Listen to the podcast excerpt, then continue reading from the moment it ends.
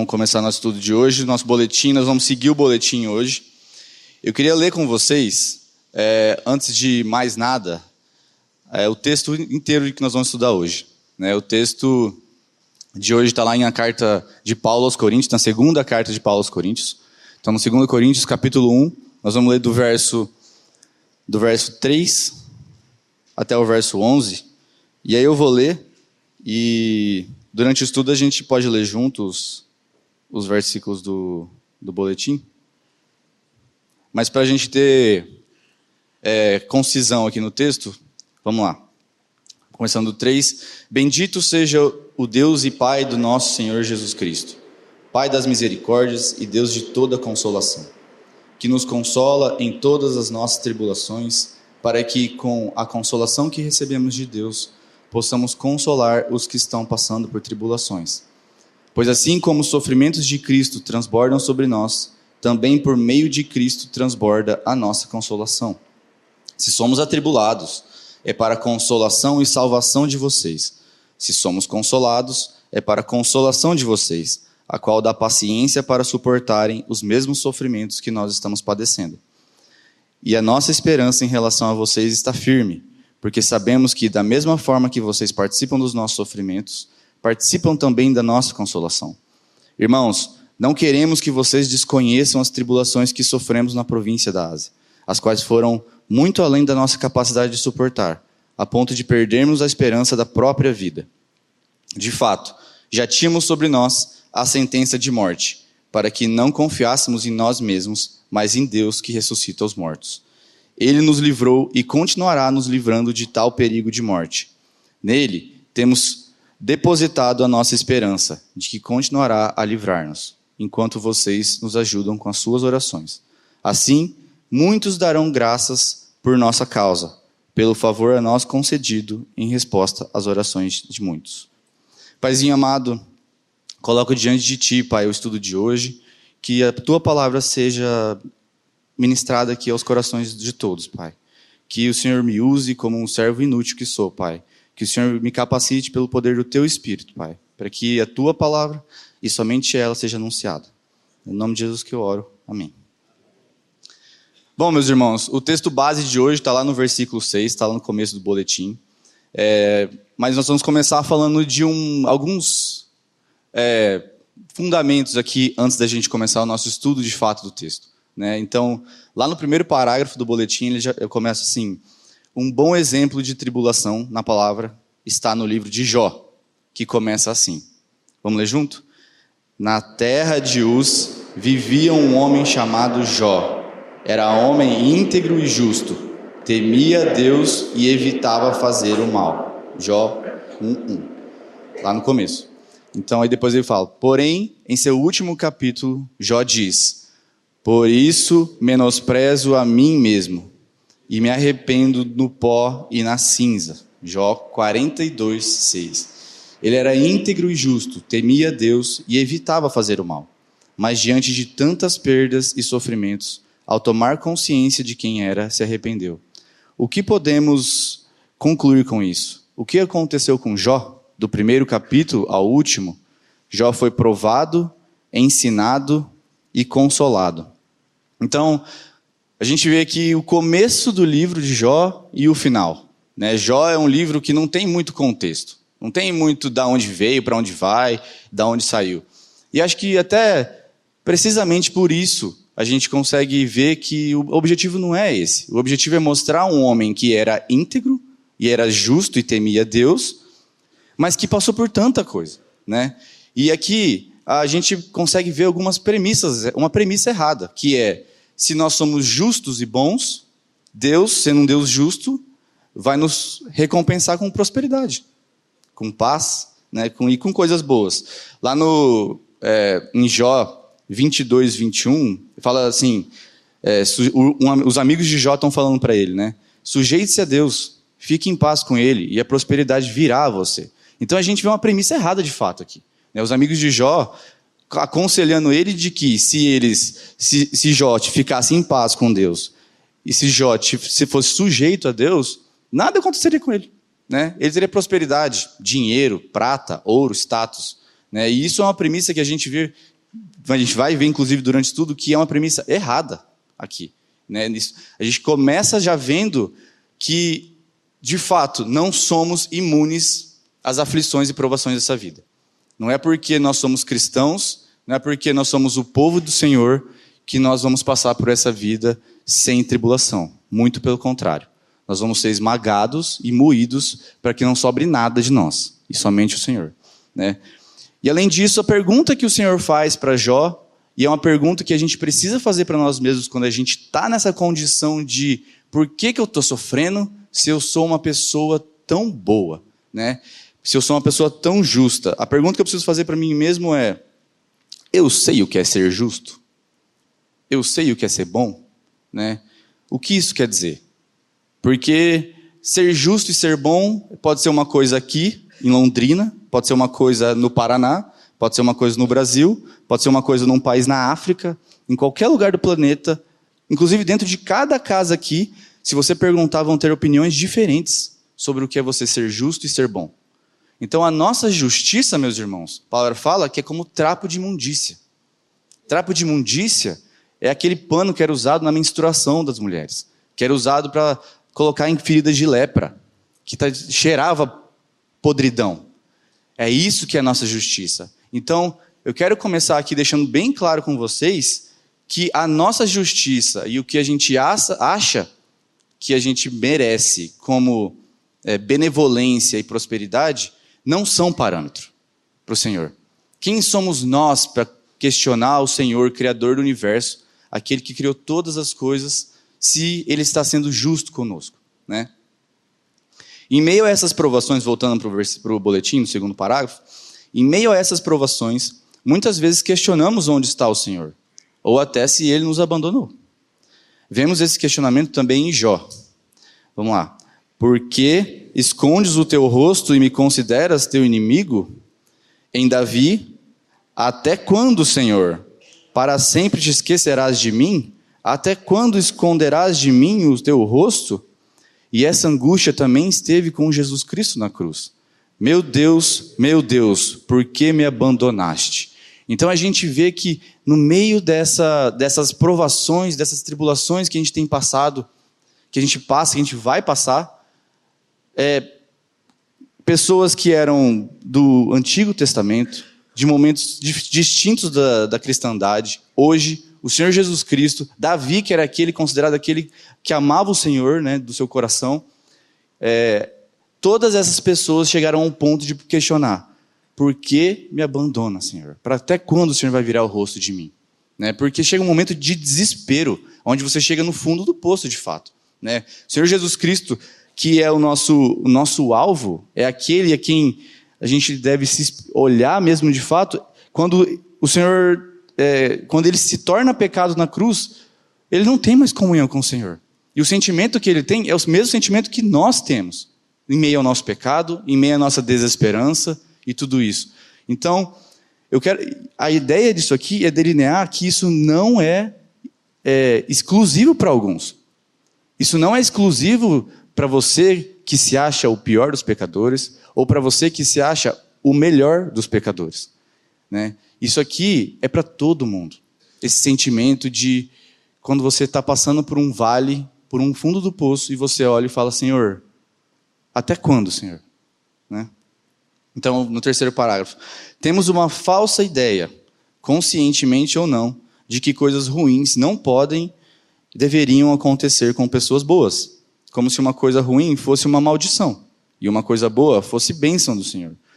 Porém, Paulo afirma: Sabemos que todas as coisas cooperam para o bem daqueles que amam a Deus, daqueles que são chamados segundo o seu propósito.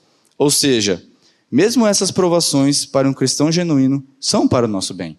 Então, é, mesmo que a gente ache que essas provações estão acontecendo com a gente porque eu sou uma pessoa ruim, ou porque eu estou virando a face para o Senhor, ou porque de fato eu fiz alguma coisa isso está acontecendo comigo porque eu fiz aquilo, como se fosse uma reação de causa ou consequência.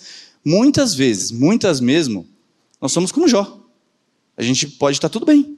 Né? Eu estou buscando o Senhor genuinamente, mas o Senhor coloca uma aprovação na nossa vida. O Senhor coloca uma tribulação na nossa vida. porque o objetivo dele é que nós dependamos dele. Né? E mostrar isso que Paulo fala aqui, que todas essas coisas, todas elas, né, cooperam para o nosso bem. Então, considerando tudo isso, né, o exposto até agora, vamos agora para o próximo parágrafo. Paulo, após a sua introdução, começa a carta aos Coríntios dizendo: Bendito seja o Deus e Pai de nosso Senhor Jesus Cristo, Pai das misericórdias e Deus de toda consolação. A palavra eulogel, bendito, é uma forma judaica de louvor a Deus, reconhecendo-o como fonte de todas as bênçãos. Vemos Paulo, vemos Paulo usando essa mesma expressão, eulogel, na carta aos Efésios, louvando a Deus pelo que o Senhor já fez, pois ele nos escolheu em Cristo antes da fundação do mundo. Efésios 1, 3 e 4. E Pedro louvando ao Senhor por bênçãos futuras e por uma esperança viva. Vamos ler Efésios 1, 3 e 4? Fala assim: Bendito seja o Deus e Pai de nosso Senhor Jesus Cristo, que nos abençoou com todas as bênçãos espirituais nas regiões celestiais em Cristo, porque Deus nos escolheu nele antes da criação do mundo para sermos santos e irrepreensíveis em Sua presença. O apóstolo Paulo, nesse caso, usa a expressão eulogel para falar de coisas presentes. Paradoxalmente, ele está passando por diversas provações e tribulações, e está bem dizendo ao Senhor, afirmando que ele é o Pai das misericórdias e Deus de toda consolação. Que afirmação poderosa vindo de quem conheceu o único consolo real e eficaz Deus está consolando Paulo em meio ao seu sofrimento e não castigando.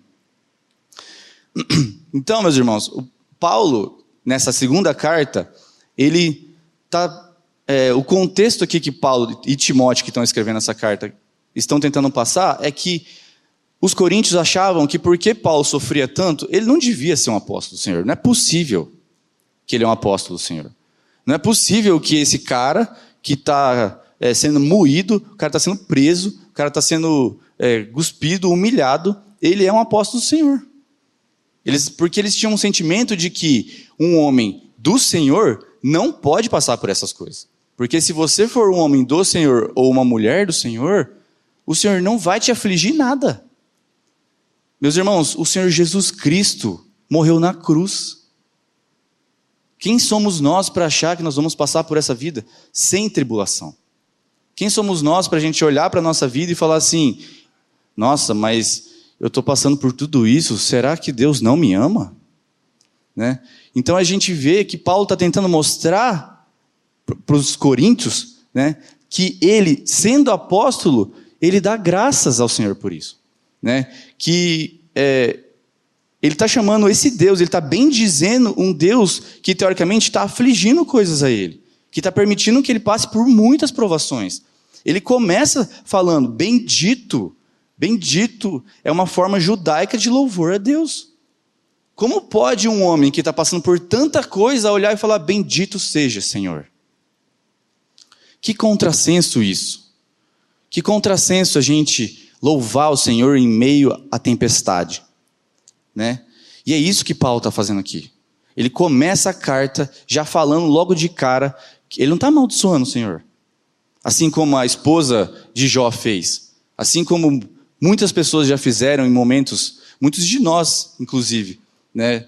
A gente chega no ponto de olhar para o Senhor e falar assim: Senhor, misericórdia, que, que é isso? Que Deus é esse que me deixa passar por isso? Mas Paulo, nós vamos ver durante o estudo aqui, que ele chegou na conclusão de que o Senhor o ama e ele deixa que isso aconteça para que ele seja aperfeiçoado, né? É, lá em 1 Coríntios 4, 9 13, Paulo fala sobre isso, né, sobre os sofrimentos dele. Fala assim: Porque me parece que Deus nos pôs a nós, os apóstolos, em último lugar, como condenados à morte. Viemos a ser um espetáculo para o mundo, tanto diante de anjos como de homens. Nós somos loucos por causa de Cristo, mas vocês são sensatos em Cristo. Aqui ele está sendo irônico, tá? Está sendo irônico com os conhecidos. Como, nós somos loucos, mas vocês são sensatos. Né? Nós somos fracos, mas vocês são fortes. Vocês são respeitados, mas nós somos desprezados. Aí o 11, que é importante, né? ele fala: Até agora estamos passando fome, sede e necessidade de roupas. Estamos sendo tratados brutalmente. Não temos residência certa e trabalhamos arduamente com nossas próprias mãos. Quando somos amaldiçoados, abençoamos. Quando perseguidos, suportamos. Quando caluniados, respondemos amavelmente. Até agora nos tornamos a escória da terra e lixo do mundo. Gente, que palavra preciosa vindo de um homem que é um apóstolo do Senhor. Olha o sentimento que ele tem, de que ele é tratado como o lixo do mundo. Nós, nós temos sido tratados como lixo do mundo? O sentimento que eu tenho sobre isso é que se nós não estamos caminhando para esse sentido, nós não estamos de fato mostrando o evangelho para o mundo.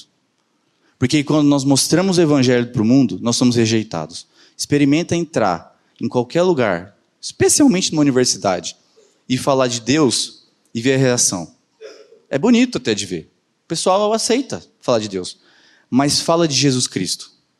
Fala que Ele é o único Salvador. Fala que Ele morreu na cruz.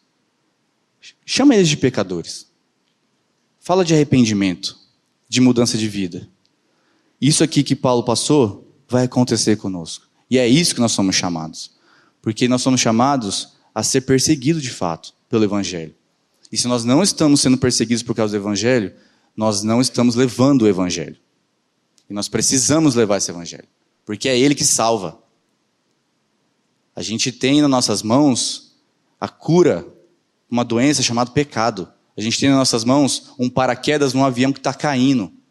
Nós precisamos entregar isso para as pessoas, em todo o tempo, porque essa vida tem começo, meio e fim. Alguns estão no começo, as crianças que saíram, alguns estão no meio e outros já estão no fim dela. Mas isso aqui é muito curto para a gente ficar se preocupando com as coisas desse mundo, que é o que Paulo não se preocupava. Paulo se preocupava com a proclamação do Evangelho, porque é isso que tem peso eterno de glória, porque essa é vida eterna que importa. Nós estamos num momento muito pequeno perto da eternidade para a gente se preocupar com isso. E aqui é onde nós precisamos ser perseguidos de fato pela proclamação da salvação na cruz, por meio do nosso Senhor Jesus Cristo.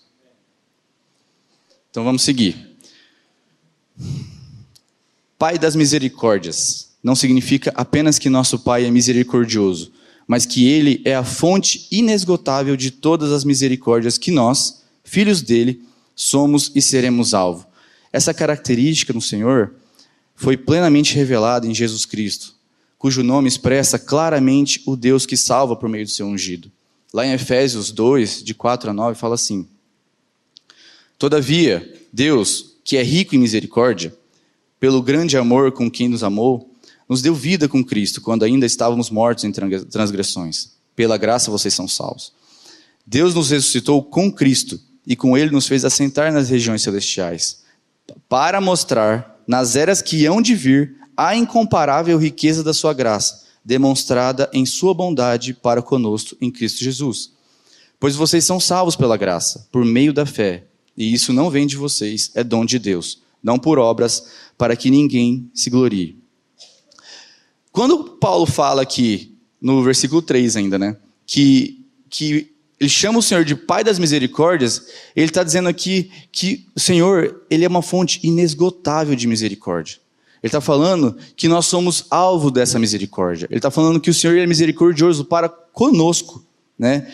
E isso, essa característica do Senhor, esse atributo de Deus, onde que ele está revelado? A gente acabou de ler, em Cristo. É em Cristo que o Senhor revela a misericórdia dele. Porque todo o plano de redenção do Senhor, do Antigo Testamento, depois do pecado, da queda, vem acontecendo, vem construído, o Senhor chega no clímax da história do seu povo, que é a morte e ressurreição do Senhor Jesus Cristo, esse momento é um momento onde a misericórdia do Senhor é revelada por nós. Porque nós merecemos a morte, nós merecemos a justiça do Senhor.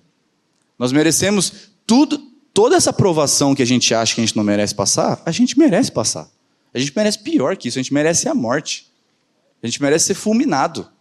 Mas o Senhor é misericordioso. Então ele é o Pai das misericórdias. E essa revelação está no nosso Senhor Jesus Cristo. Então, Paulo, e aí, gente, eu quero que vocês deixem na mente de vocês muito claro quem está falando isso. E por que ele está falando isso? Paulo está mostrando para os coríntios, aqui, de fato, que ele, sendo um apóstolo, tratado como lixo, não enxerga Deus como um carrasco. Ele enxerga Deus como misericordioso, porque o olho dele não está nessa terra. Ele não está olhando para esse mundo. Ele não está olhando para o corpo dele, para o sofrimento dele. Ele está olhando para coisas mais altas. Ele está olhando para o reino. Vamos seguir. E Deus, de toda consolação, não significa somente que Deus é capaz de nos consolar, mas que Ele é o único capaz de verdadeiramente nos consolar. É dele que provém todo consolo. É dele que emana qualquer conforto para os, co os corações aflitos dos seus filhos. Consolar, aqui, quando a gente fala em consolo, é você confortar. É você trazer alegria no meio da tristeza. É você trazer encorajamento para um irmão quando ele está passando por um momento de desesperança, de fato. Né? E é isso que o Senhor fazia com Paulo. Né?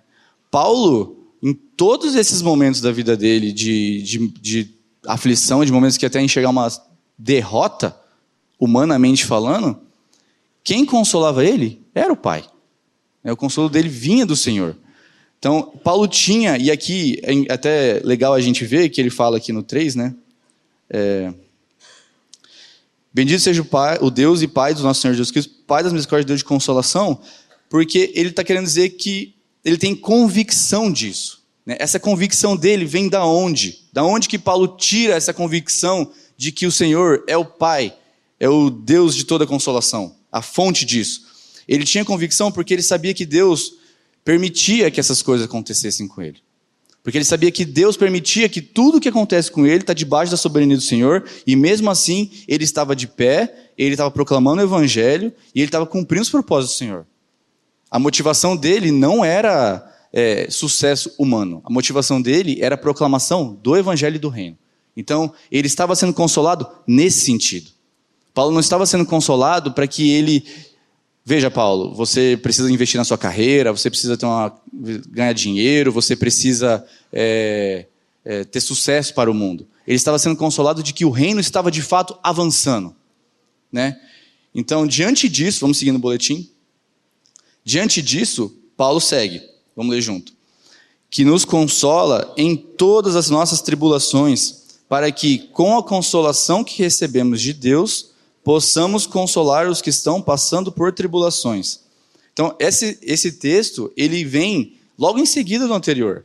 Né? Que ele, ele, é como se colocasse um ele antes do que nos consola. Ele que nos consola em todas as tribulações. Né? E a chave para a gente entender essa perícope está aqui né? Para que para que passam, para que passamos por todas essas provações?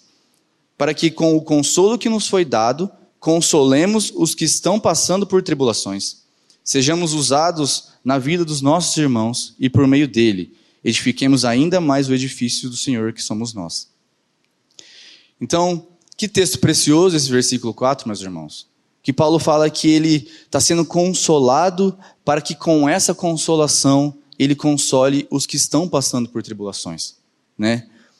Quantos de nós têm passado por momentos terríveis nessa vida? Nós temos irmãos afegãos aqui que estavam sendo perseguidos até pouco tempo atrás.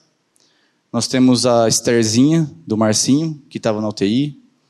O Bruno também e a esposa dele passaram por um momento difícil. Nós temos irmãos aqui, o Patrick, que estava na UTI. O JC, que faleceu há pouco tempo. Então, nós estamos passando por momentos muito, de muitas lutas e provações, meus irmãos. E isso não vai melhorar.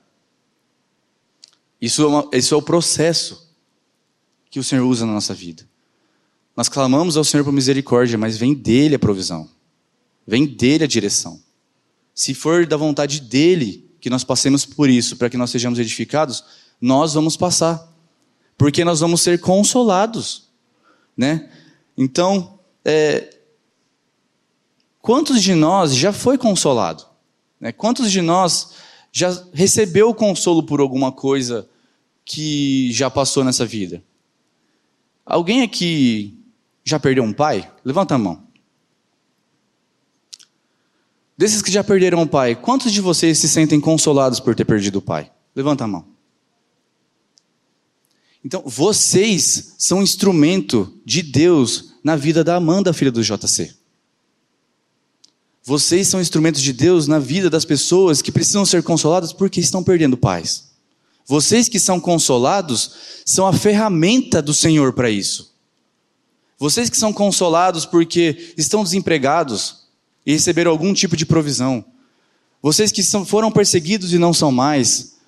Vocês que estão, passaram por um momento de ansiedade, pensamento de suicídio. Vocês são consolados para que vocês consolem outros irmãos. Não é para ficar quieto. Não é para sentar.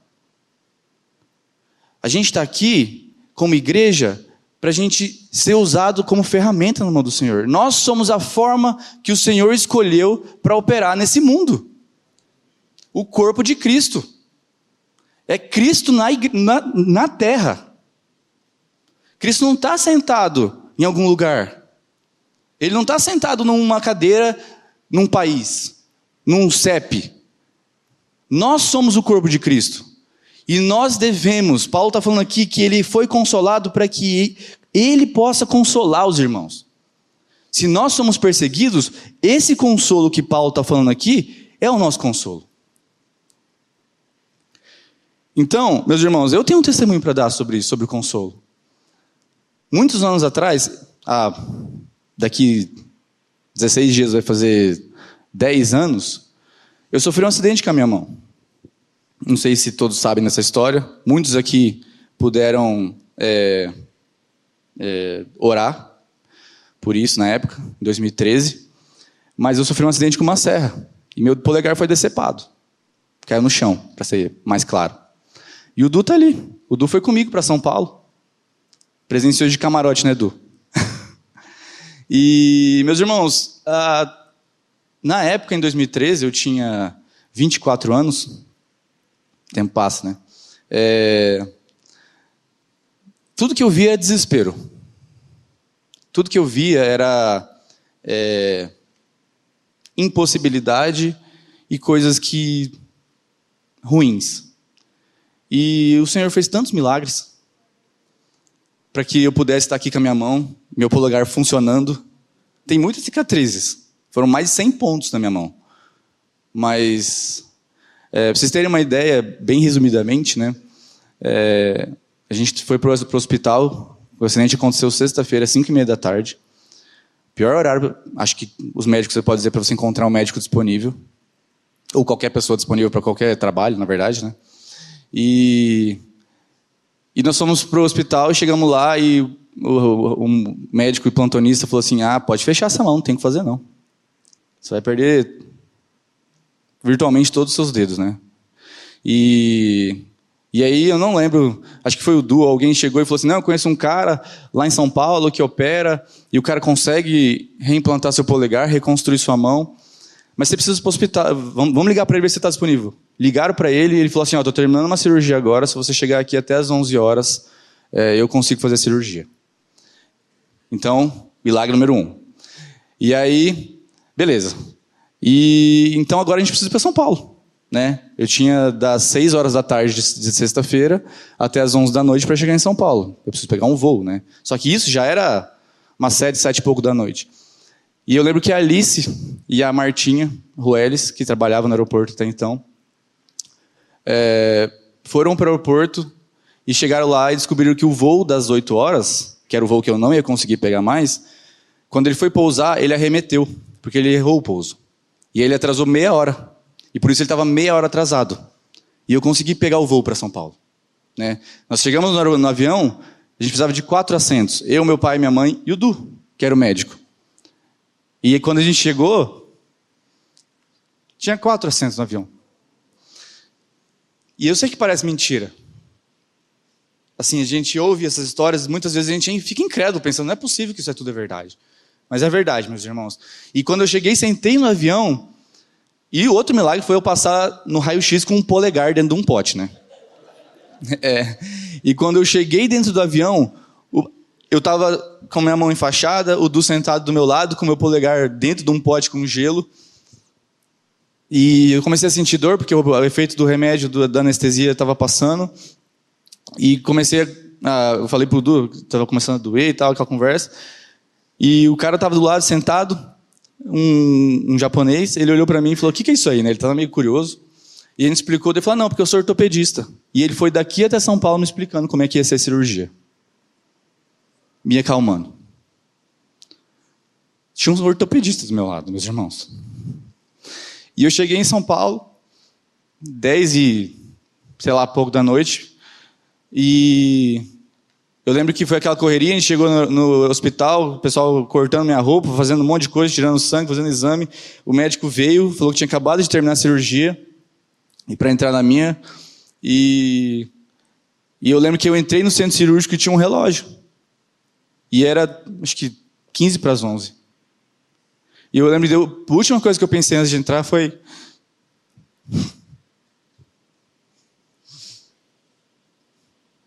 Que milagre do Senhor, meus irmãos.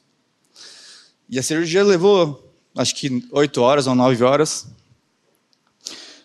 E, e a cirurgia não é simples, né? Depois tem uma recuperação, você pode acordar, seu corpo pode rejeitar, é, rejeitar o seu, o seu próprio polegar. E, e eu orando, e aí um dia o pastor Julinho me ligou, que era pastor aqui na época, ele me ligou lá, e eu estava totalmente afastado das coisas do Senhor, e ele me ligou e me falou, é, meu irmão, eu não sei porquê, mas o Senhor me mandou te ligar e te contar a história de Josué.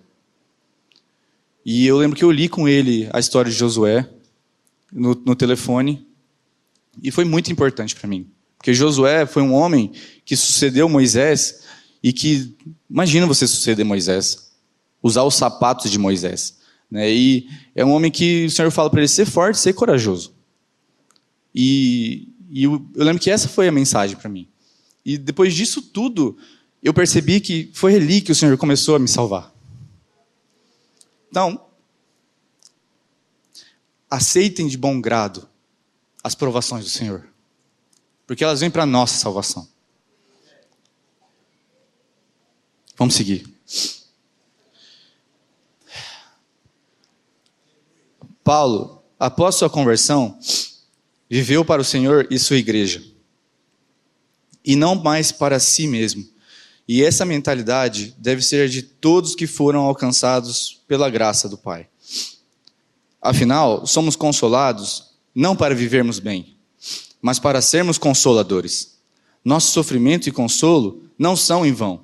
Não tem como função nos punir, mas ensinar e salvar servem para benefício do corpo e não somente para meu benefício. Se escondemos nosso sofrimento e nosso consolo, alguma coisa está errada. Então, meus irmãos, eu quero frisar de novo isso com vocês, porque eu louvo ao Senhor pelo milagre que Ele fez na minha vida. E eu vejo que muitos de nós têm testemunhos para serem dados aqui na frente, mas nem todo testemunho tem que ser dado no púlpito. Não é, a palavra não fala que isso tudo que está acontecendo aqui vai acontecer num púlpito. Você não precisa de um microfone. Isso acontece no um a um. Isso acontece entre nós. Né? Essa mensagem não é para um pastor ou para um pregador.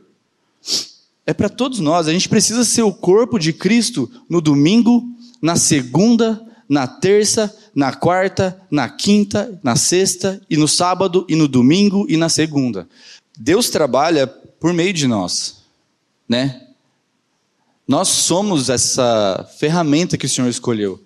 Isso não se restringe a quem está falando aqui na frente. Isso não se restringe a quem está com o microfone na mão.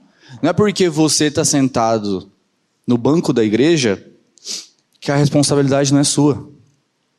Se o Senhor te deu consolo, é para que você console, meu irmão. Então, a gente sabe o que tem acontecido com muitos irmãos aqui dentro. A gente sabe que muitos irmãos têm passado por muitas provações. E o nosso papel, para nós que já fomos consolados, é ir lá e dar o nosso testemunho. Porque o nosso testemunho é para edificação do corpo. Não é para que a gente fique bem. Não é que é para gente, que a gente sente e fale assim: ai meu Deus, eu estou consolado, agora eu estou bem. Paulo está falando isso aqui, que o consolo é para esse motivo. Né? Então vamos seguir. Muitas vezes a tribulação parece ser grande demais e temos a impressão de que não vamos aguentar tamanha provação. Porém, somos encorajados pela palavra que diz: vamos ler junto? Pois assim como os sofrimentos de Cristo transbordam sobre nós, também por meio de Cristo transborda a nossa consolação. Então, nunca foi prometido para nós que nós teríamos uma vida de triunfos. O cristianismo não é uma vida de triunfos mundanos, onde você, vou usar uma referência que acho que poucos vão entender aqui, mas você está com a estrelinha do Mário, né? Você está imune a tudo, passando por tudo ileso. Não é essa vida que nós somos chamados. Né? Nós somos chamados para uma vida de sofrimento mesmo, né? Porque ele fala, ele, ele fala que com, como os sofrimentos de Cristo transbordam sobre nós. Né? Como se o sofrimento do Senhor estivesse transbordando tanto que caísse em nós de fato. Né? Então, fazendo uma síntese aqui, o nosso chamado é o seguinte: Você quer me seguir? Jesus pergunta: Você quer me seguir? A porta é estreita e o caminho é estreito. Quem ama pai, quem ama mãe, quem ama filho, e aqui a gente fala de coisas que são lícitas e até bem vistas para o mundo. Quem ama pai, quem ama mãe ou filho, e aqui coisas que a gente já tem um pouco mais de asco, que um termo que crente tem um pouco mais de rejeição, bens e coisas. Aí vem aqui o que coloca tudo isso no mesmo lugar, mais do que a mim mesmo. Então Jesus falando: se você ama seu pai, sua mãe, seus filhos, seu cachorro, seu emprego, suas coisas, seu dinheiro, sua segurança financeira, sua saúde, qualquer coisa, mais do que você ama a mim mesmo, você não é digno de mim. Quem quiser vir após mim, negue-se a si mesmo, tome a sua cruz e siga-me. Então, deixa para trás todas essas coisas, porque a cruz, meus irmãos, pegar a sua cruz e seguir a Cristo é deixar que os sofrimentos de Cristo transbordem sobre nós. E eles vão transbordar. A promessa não é que nós vamos passar uma vida sem sofrimento, mas que nós vamos passar por sofrimento. Esse, esse cristianismo e esse evangelho, que nem sei se a gente pode chamar de evangelho, mas essa mensagem que é anunciada por aí de que é uma vida de prosperidade, é uma vida que nada vai acontecer conosco se você entregar seu dízimo, se você apertar todos os botões certos e marcar todos os checkzinhos, isso é mentira. É mentira. Nós vamos passar por sofrimentos. Nós vamos ser esmagados, perseguidos. Mas aí vem o seguinte, o final desse versículo que fala: também por meio de Cristo transborda a nossa consolação. Paulo afirma que os sofrimentos de Cristo estão sobre nós, transbordando de fato. Isso quer dizer, no boletim, isso quer dizer que os sofrimentos que nós, cristãos, suportamos por amor, por causa de Cristo, são numerosos. Porém, ele também afirma que, na mesma medida, ou até mais, a consolação também transborda. Seja por um livramento da aflição ou encorajamento na aflição. Ambos nos capacitam a perseverar. Da mesma forma, meus irmãos, da mesma forma que Deus permite que a gente sofre, como Cristo também sofreu, Ele nos consola, como Cristo foi consolado, na ressurreição dos mortos. Quando Deus o tira da sepultura e o exalta acima de todo nome. Então, o consolo do Senhor Jesus Cristo não é, é que vai dar tudo certo, olha só que legal, talvez um dia tenha uma luz no fim do túnel. O consolo dele é a alegria que estava proposta para ele, que ele venceria a morte, de que seria dada a ressurreição e com isso nós seríamos salvos. Então, a nossa única esperança nesse mundo, a nossa única esperança é essa. É Cristo. E esse é o nosso consolo. É Ele que é o nosso consolo. Então, a gente vê aqui, nesse versículo 5, que a ordem das coisas é uma só. A gente primeiro sofre para a gente ser consolado. A gente sofre e a gente é consolado. A gente sofre e a gente é consolado. A gente não é consolado, consolado, consolado, consolado, consolado, consolado e o sofrimento. Então, para que nós tenhamos uma visão cada vez mais clara do sofrimento, o consolo é muito importante e vice-versa. Para que eu entenda o consolo, eu preciso passar pelo sofrimento. Para que eu entenda o que o Senhor Jesus Cristo passou, eu preciso passar pelo sofrimento. Porque o sofrimento aponta para Ele e o consolo aponta para Ele também. Tudo aponta para Ele. Vamos seguir, vamos ler junto lá. O versículo 6. Se somos atribulados, é para consolação e salvação de vocês. Se somos consolados, é para consolação de vocês, a qual dá paciência para suportarem os mesmos sofrimentos que nós estamos padecendo. Novamente, se somos provados, é para que consolemos nossos irmãos, e também para que o sofrimento e o consolo, esse testemunho precioso, seja usado para a salvação daqueles que ainda não conheceram o Senhor Jesus Cristo. Então, Existem duas interpretações aqui dessa primeira frase. Se somos atribulados, é para a consolação e salvação de vocês.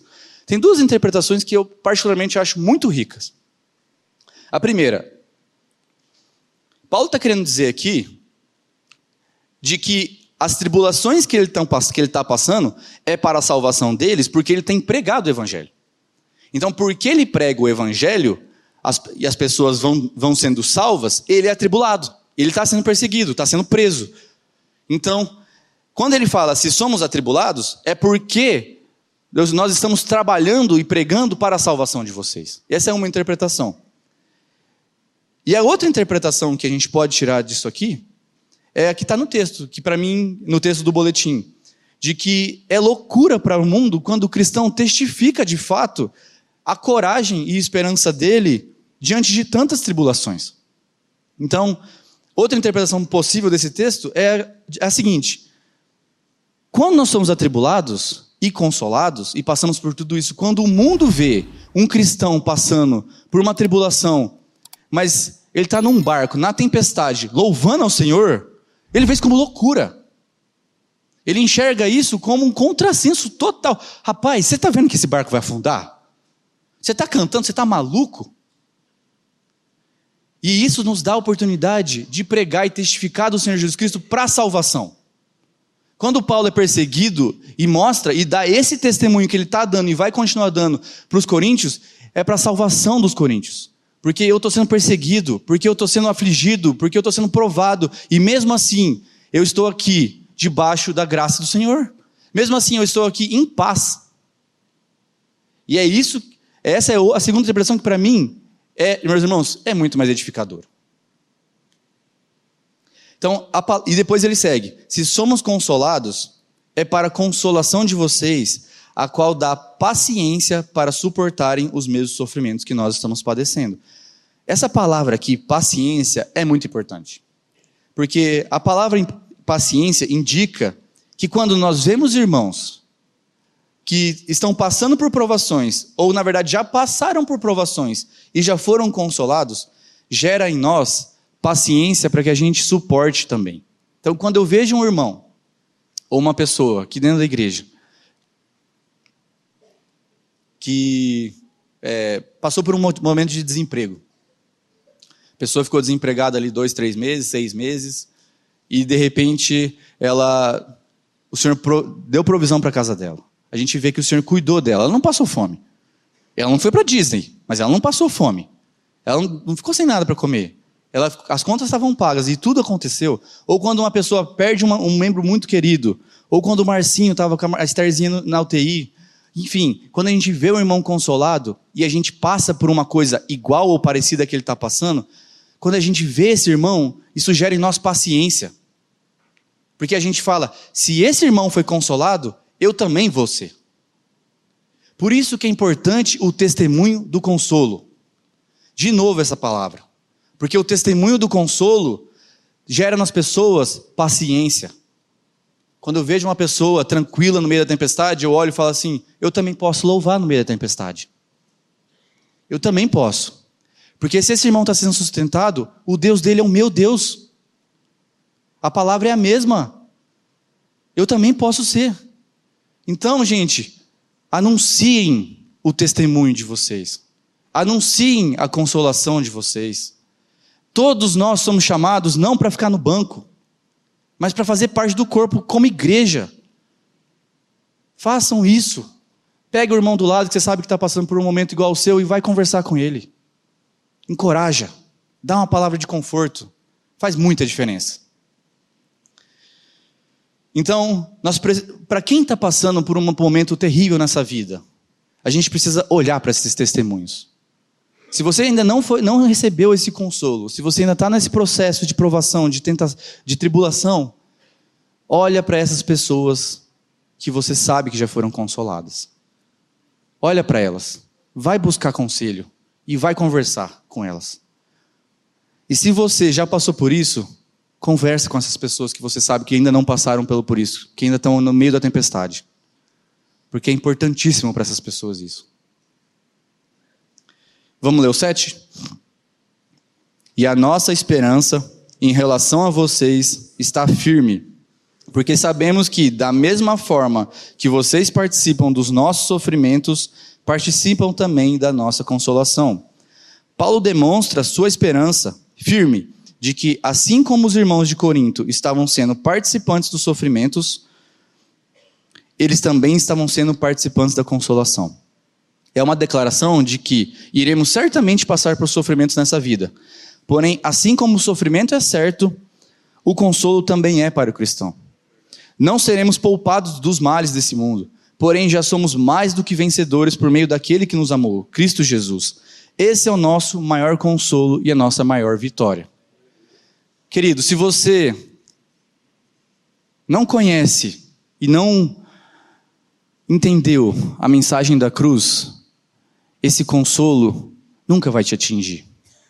Porque esse consolo vem por meio de Cristo. Então, eu te convido a conhecer o nosso Senhor Jesus Cristo, a entender a graça. Porque não tem nada que você possa fazer, nada que você possa fazer. Você pode ser bonzinho, você pode acordar todo dia, chegar na hora no trabalho, sair na hora no trabalho, não falar palavrão, nananã, cumprir tudo que você, você, com a sua cabeça, colocou como motivos para o Senhor te aceitar. Nada disso tem valor. Nada disso tem valor para o Senhor. Porque a salvação vem pela cruz e ela é gratuita. Você merece toda a justiça do Senhor, toda a ira dele. Mas a ira dele foi aplicada em Jesus Cristo na cruz. E ele pagou o preço por você e por mim, por nós todos. E porque esse preço foi pago, hoje eu posso chegar diante do Senhor e confessar que o Senhor Jesus Cristo é o meu Senhor. Quando ele, o Senhor Jesus morre com o meu pecado e me e ressuscita, e eu ressuscito com ele em novidade de vida, eu sou feito um novo homem. E agora, meus irmãos, eu tenho acesso, porque eu fui atraído no Senhor Jesus Cristo. Eu tenho acesso ao Pai. Eu tenho acesso a esse consolo. Eu tenho acesso a esse corpo maravilhoso que é a igreja. Né? Então, por isso nós somos mais do que vencedores. É por causa de Jesus Cristo que nós somos mais que vencedores. Vamos seguir. E como forma de demonstrar o seu testemunho, agora Paulo está aplicando na prática tudo o que ele falou. Paulo dá o seu testemunho agora das provações que tem passado e do consolo recebido. Vamos ler. Irmãos, não queremos que vocês desconheçam as tribulações que sofremos na província da Ásia, as quais foram muito além da nossa capacidade de suportar, a ponto de perdermos a esperança na própria vida. De fato, já tínhamos sobre nós a sentença de morte, para que não confiássemos em nós mesmos, mas em Deus, que ressuscita os mortos. Ele nos livrou e continuará nos livrando de tal perigo de morte. Nele temos depositado a nossa esperança de que continuará a livrar-nos. Que edificante deve ter sido para a igreja de Corinto, e é para nós hoje, receber tamanho testemunho de livramento e consolo do Senhor para o seu servo Paulo. Paulo relata e insiste que não ignorem isso, que passaram por sofrimentos maiores do que poderiam suportar. Não sabemos a quais situações ele se refere exatamente, mas sabemos que foram situações com risco de morte e que eles chegaram a perder a esperança de que viveriam, ou seja, não havia saída. Porém, o cerne desse trecho não é aprovação. Nunca é, né? Ou o tamanho dela. Mas está no entendimento afirmado por Paulo no verso 9, de que a confiança deles fosse colocada em Deus que ressuscita os mortos e não neles mesmos. Então, meus irmãos, para Deus nos ensinar a confiar somente dele, ele permite que passemos por situações em que toda ajuda humana é completamente inútil, até a sua. Então, quando o Senhor permite que a gente seja colocado numa situação dessa, muitas vezes não tem nada que a gente possa fazer. Não tem nada. Se a sua filha está na UTI, se o seu dedo foi decepado, se tudo isso pode ter acontecido e o avião não decola, e nem o Senhor não provê todos os caminhos para que aquilo aconteça, é tudo inútil. Tudo. Até chegar ao ponto de que você precisa confessar, de fato, como no verso 9 Paulo fala, para que não confiássemos em nós mesmos, mas em Deus que ressuscita os mortos. Todos nós estamos condenados à morte. Todo mundo. Todo mundo. O Maurício fala aqui. Como que é, Maurício? Nós somos uma encomenda da parteira que a parteira enviou para o coveiro. Então, a gente nasce com um dia já marcado para a morte. Né? A gente está cada dia mais caminhando para isso. Então, quem venceu essa condenação? Né?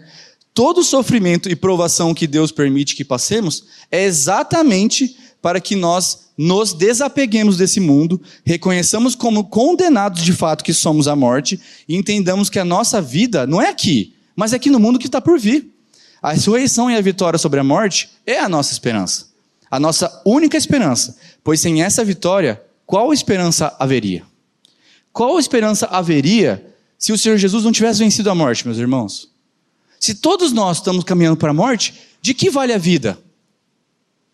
Se tudo isso aqui tem um período, uma data de expiração, e vai um dia apodrecer, tudo que o homem constrói apodrece. Se o homem faz um prédio, ele cai.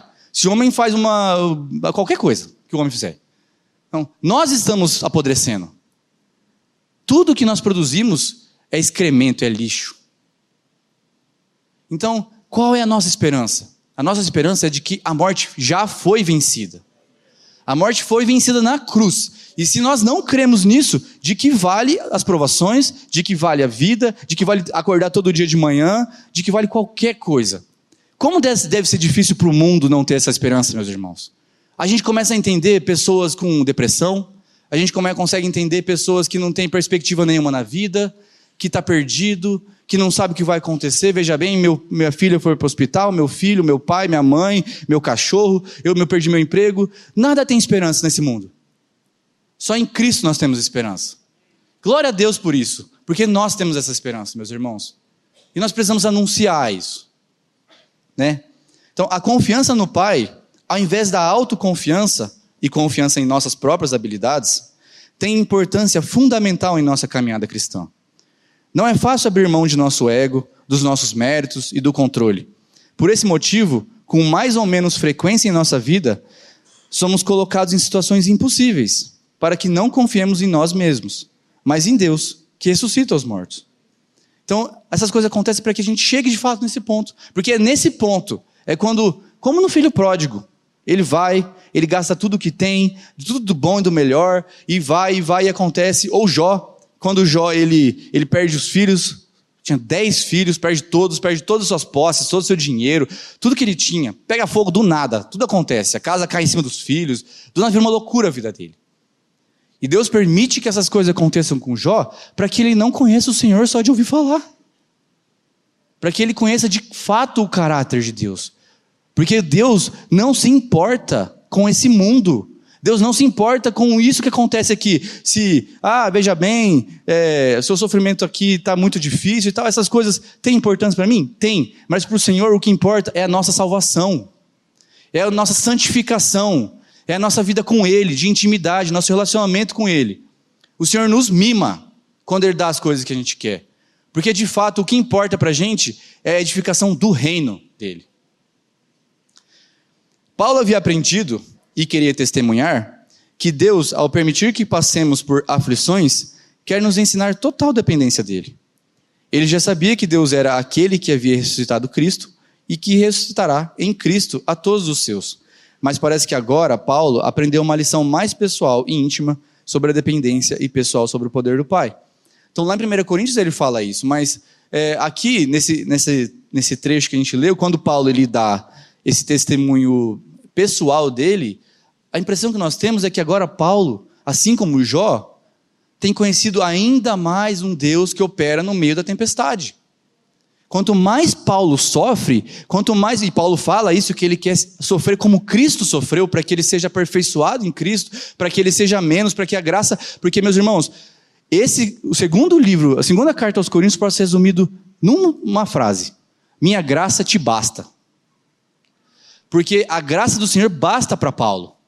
No meio dessa aprovação, e Paulo tem entendido isso, como é precioso a gente enxergar um apóstolo que está sendo moldado no sofrimento. E que nós sejamos moldados no sofrimento. Que nós entendamos que o sofrimento e nossas provações não é para a gente ficar num cantinho, Senhor, eu não aguento. A gente está sendo colocado para que a gente aprenda, para que a gente seja consolado.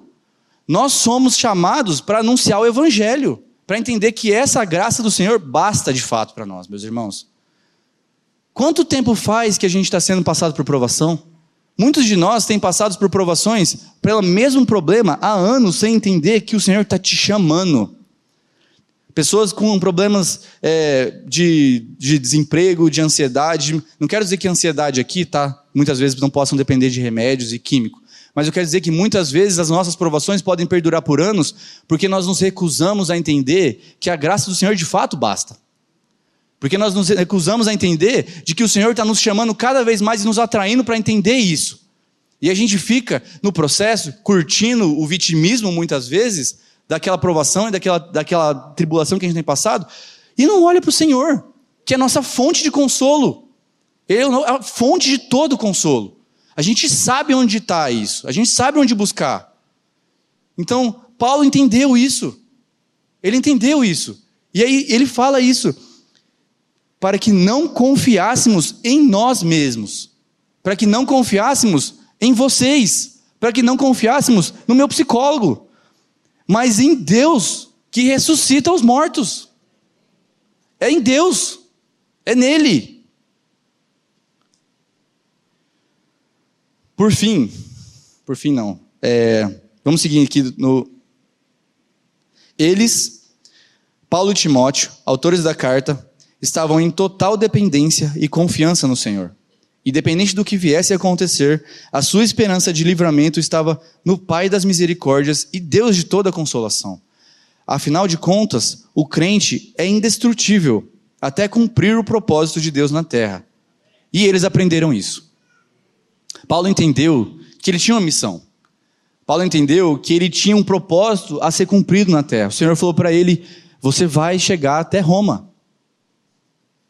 E Paulo entendeu isso, que ele tinha que cumprir algumas coisas ainda. Então ele não estava temendo a morte, porque ele sabe que esse Deus, o único Deus, venceu a morte. E se ele pode vencer a morte, o que pode vencer esse Deus? Nada, ninguém pode vencer esse Deus. Se nada ou ninguém pode vencer esse Deus, e ele é meu pai, por que eu estou temendo? Por que, que eu estou titubeando? em cumprir o propósito e o chamado do Senhor. Quando eu fui chamado para pregar aqui, essa palavra falou comigo. Porque eu não me sinto capaz para estar aqui. Em momento nenhum. Mas se esse Deus, que é o Rei do universo, que nos salvou, que é Pai das misericórdias e Deus de toda consolação, é o meu Pai, então eu estou aqui por misericórdia dele. Eu estou aqui porque é Ele que capacita. Não é porque eu sou alguma coisa, não. Porque eu sou um servo inútil. Vamos ler o 11? Enquanto vocês nos ajudam com as suas orações, assim muitos darão graças por nossa causa, pelo favor a nós concedido em resposta às orações de muitos. Por fim, Paulo reforça a importância da oração da igreja pelos seus. É pela oração que encorajamos pessoas, como Paulo e outros de nós que estamos, estão em grandes provações, e até no campo missionário a continuarem suportando com esperança e unção do Espírito. E é pela resposta às nossas orações que daremos graças ao Senhor pela bênção concedida aos nossos irmãos. Que ciclo maravilhoso. Então, ele fala que os irmãos ajudam em oração, e aí o Senhor ajuda eles, e aí os irmãos veem a resposta de oração e oram de novo agradecendo ao Senhor pela resposta de oração. Então é um ciclo isso. Quando nós oramos e pedimos e nos colocamos diante do Senhor, Senhor, ajuda aquela pessoa que está passando por esse momento difícil. Consola o coração dela. Enfim, o Senhor vem e derrama consolo, e aquela pessoa de fato, você vê que ela é uma pessoa que foi de fato consolada e está testificando do consolo. Aí você fala: Senhor, graças te dou, porque o Senhor a consolou. Não porque eu pedi, mas porque o Senhor é misericordioso. Queridos, para encerrar, aprendemos, aprendamos com esse testemunho precioso de consolo e esperança. Temos vivido em nossa comunidade momentos de luta e muito sofrimento, mas temos um Deus que venceu a morte e que é a fonte de todo consolo. Que nossos corações estejam firmados no nosso Senhor Jesus Cristo e na certeza de que somos mais do que vencedores nele. Amém. Vamos ler juntos para a gente encerrar? Romanos 8, de 35 até o 37.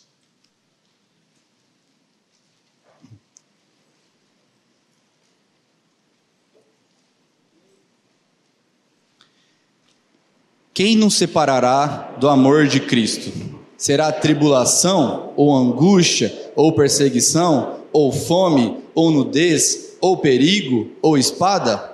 Como está escrito: Por amor de ti enfrentamos a morte todos os dias. Somos considerados como ovelhas destinados ao matadouro. Mas em todas as coisas somos mais que vencedores por meio daquele que nos amou. Vai, segue até o, até o acho 41, ou... André, por favor. Estou convencido que nem morte nem vida, nem anjos nem demônios, nem o presente nem o futuro, nem quaisquer poderes, nem altura nem profundidade, nem qualquer outra coisa na criação será capaz de nos separar do amor de Deus que está em Cristo Jesus, nosso Senhor. Amém, meus irmãos. Que texto precioso. Que nós sejamos usados para consolo dessa igreja que nós sejamos usados na vida de, uns e outros para encorajamento, instrumentos de encorajamento. E se você está passando por um vale, eu te convido a buscar no Senhor consolo e buscar também com os irmãos que são é, o corpo de Cristo na igreja. Que nós sejamos é, diligentes quanto a isso, meus irmãos. Que nós não saiamos daqui hoje e esqueçamos tudo que nós aprendemos mas que nós coloquemos em prática isso. Amém? Paizinho amado, obrigado, Pai, pela tua palavra, pela tua edificação. Te agradeço porque é de ti que vem todo sustento e toda provisão. Te peço que o Senhor continue consolando e edificando essa igreja. Te peço pela Mandinha, Pai, e pela família do JC que tem passado por esse momento difícil. Te peço por cada família que está aqui passando por um momento difícil. Por cada coração que está triste que está chateado, ou até muitas vezes é, no fundo do poço, por alguma coisa que aconteceu. Seja uma morte, uma separação ou uma perda terrível. Mas que esses corações sejam voltados para Ti, Pai. Porque é o Teu Evangelho que salva. É o Teu Filho que é a nossa esperança. E graças ao Senhor que Ele venceu a morte na cruz por mim e por todos nós aqui, Paizinho. É no nome de Jesus que eu oro. Amém.